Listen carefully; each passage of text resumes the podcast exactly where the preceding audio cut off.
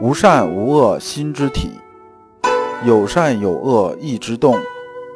知善知恶是良知，为善去恶是格物。各位同道，大家好，我是老刘刘长志。您现在在收听的是由老刘播讲的《传习录》通俗讲解。老刘说心学，带您领悟心学入世的智慧。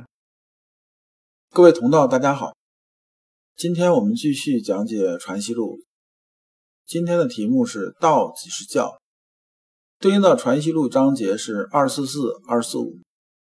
我们看原文：二四四，先生曰：“天命之谓性，命即是性；率性之谓道，性即是道；修道之谓教，道即是教。”这听着有点像绕口令。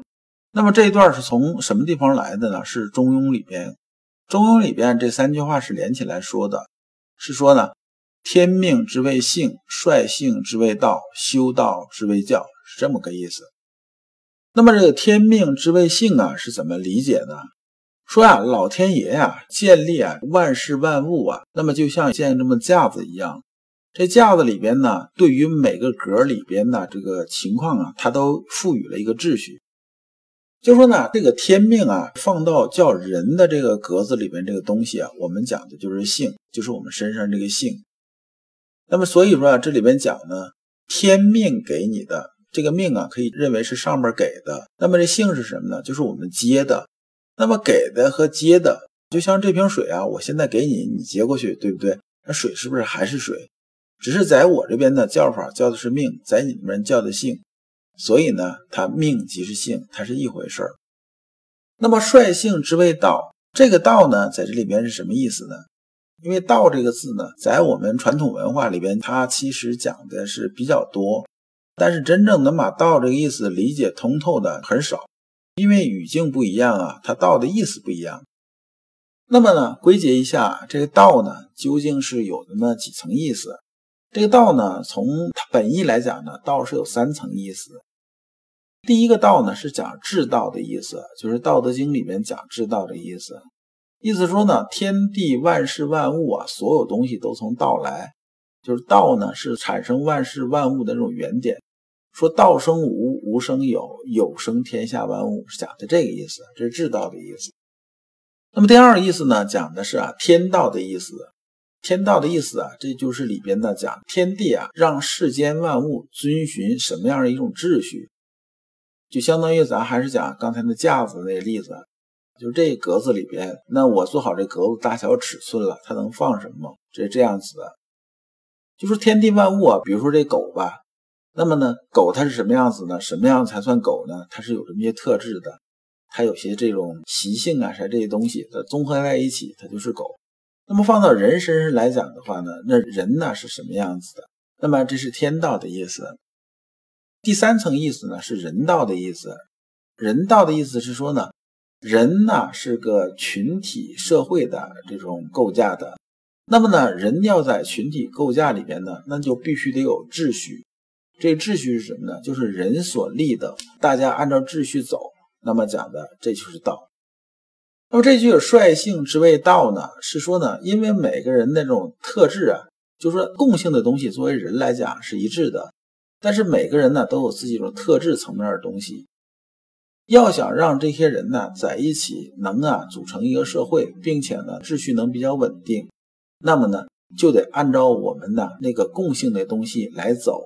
那么特性呢往个性后面放一放。那么这里边这个道呢，指的是人道的意思。就是人类社会之间的道，所以从这个角度来说呢，他说性即是道，意思是说呢，我们只有按照啊我们人性层面东西去做事儿，那么呢这个秩序才能建立起来，才能是道的。那么修道之谓教这句话其实要好理解一些，所以教是什么呢？我们一直讲教育，教育，那么什么是教育啊？教育呢，就是说呢。让人呢按照道来走。你看，我们讲教育小孩是不是？教育小孩我们怎么教育？刚开始孩子开始懂事的时候，我们一般教育什么呢？教育他先认认人，把家里的关系搞清楚，谁是爸爸，谁是妈妈，谁是爷爷，谁是奶奶，谁是哥哥姐姐，这些教育一下。然后你教他什么呢？教他，哎，你跟人打招呼啊，这个基本礼节礼貌啊，人给东西你要谢谢啊，怎么样怎么样？教的就这些东西。然后我们呢，从小学时候一直到大学毕业，即使是教纯粹技术层面的东西，也是告诉你啊，你这个技能是你要入世谋生、入世做事来用的。它也是讲人情世变的东西。我们归结来呢，这教是什么呢？教育是什么呢？教育实际上就是让人呢依道而行，是这么个意思。那么先生这边总结讲的什么？道即是良知，良知原是完完全全，是的还他是，非的还他非，是非只依着他，更无有不是处。这良知还是你的名师。那么这句话其实讲的意思是说什么呢？是说呢，我们入世啊，关于教就是道这个事情呢，你还是要怎么做呢？是按照自己良知而行啊。那么良知啊，这里边呢，咱们就按照孟子这种说法，叫是非之心，人皆有之。那么引申一步啊，就是现在很多人呢都问老刘说：“你看，我现在想学心学，我买哪本书呢？或者听哪个老师讲的好呢？”这问我。老刘其实呢，给你的建议啊就很直接明了，也很管用。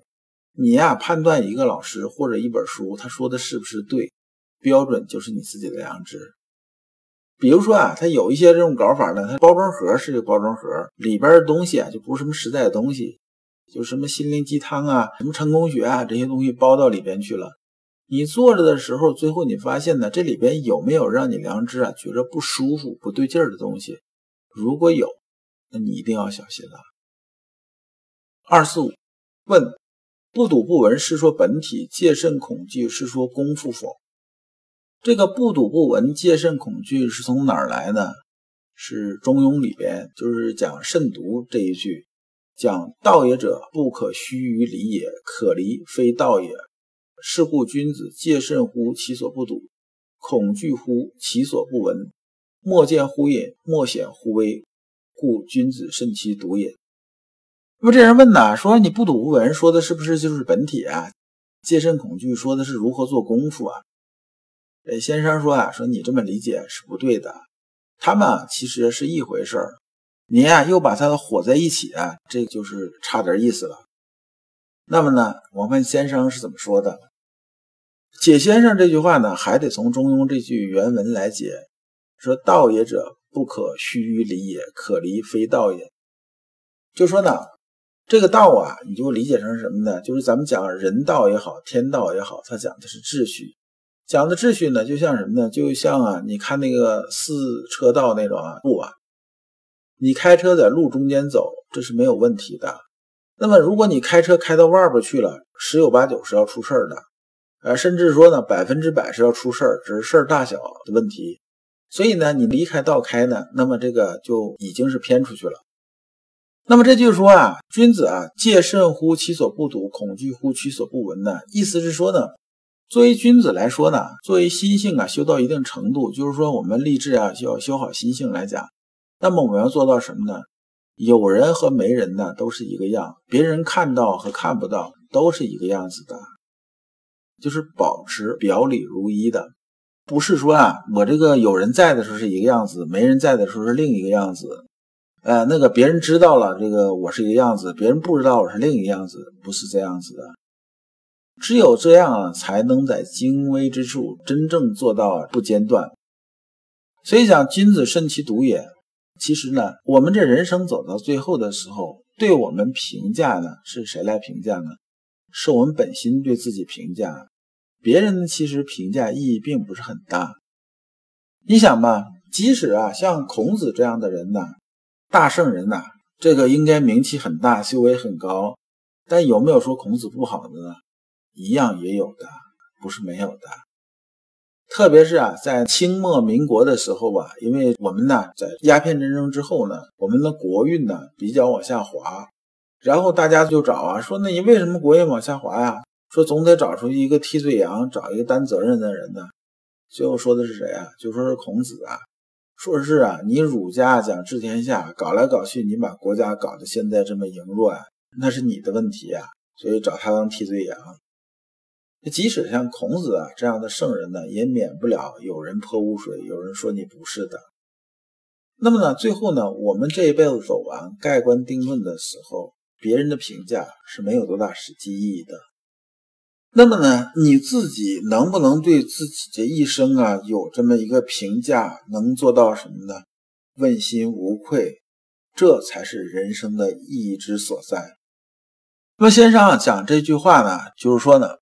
见得真实，便为戒慎恐惧是本体，不睹不闻是功夫易得。是啊，你真正把这个良知啊贯穿于内外的时候，你就要知道慎独是什么呢？慎独是啊维护心体的原貌，就是说把真相真的透出来，讲的是这层面的意思。如果你不知道如何进入心学殿堂，如果你在为人处事时经常左右为难。如果你在入世践行时经常茫然无措，那么你可以加老刘的微信。老刘的微信是老刘说心学的首字母加三个六。老刘为你答疑解惑，带你趟过晦涩的暗河，到达智慧的彼岸。那么这一讲啊，我们就讲完了。下一讲我们讲昼夜之道。感谢诸君。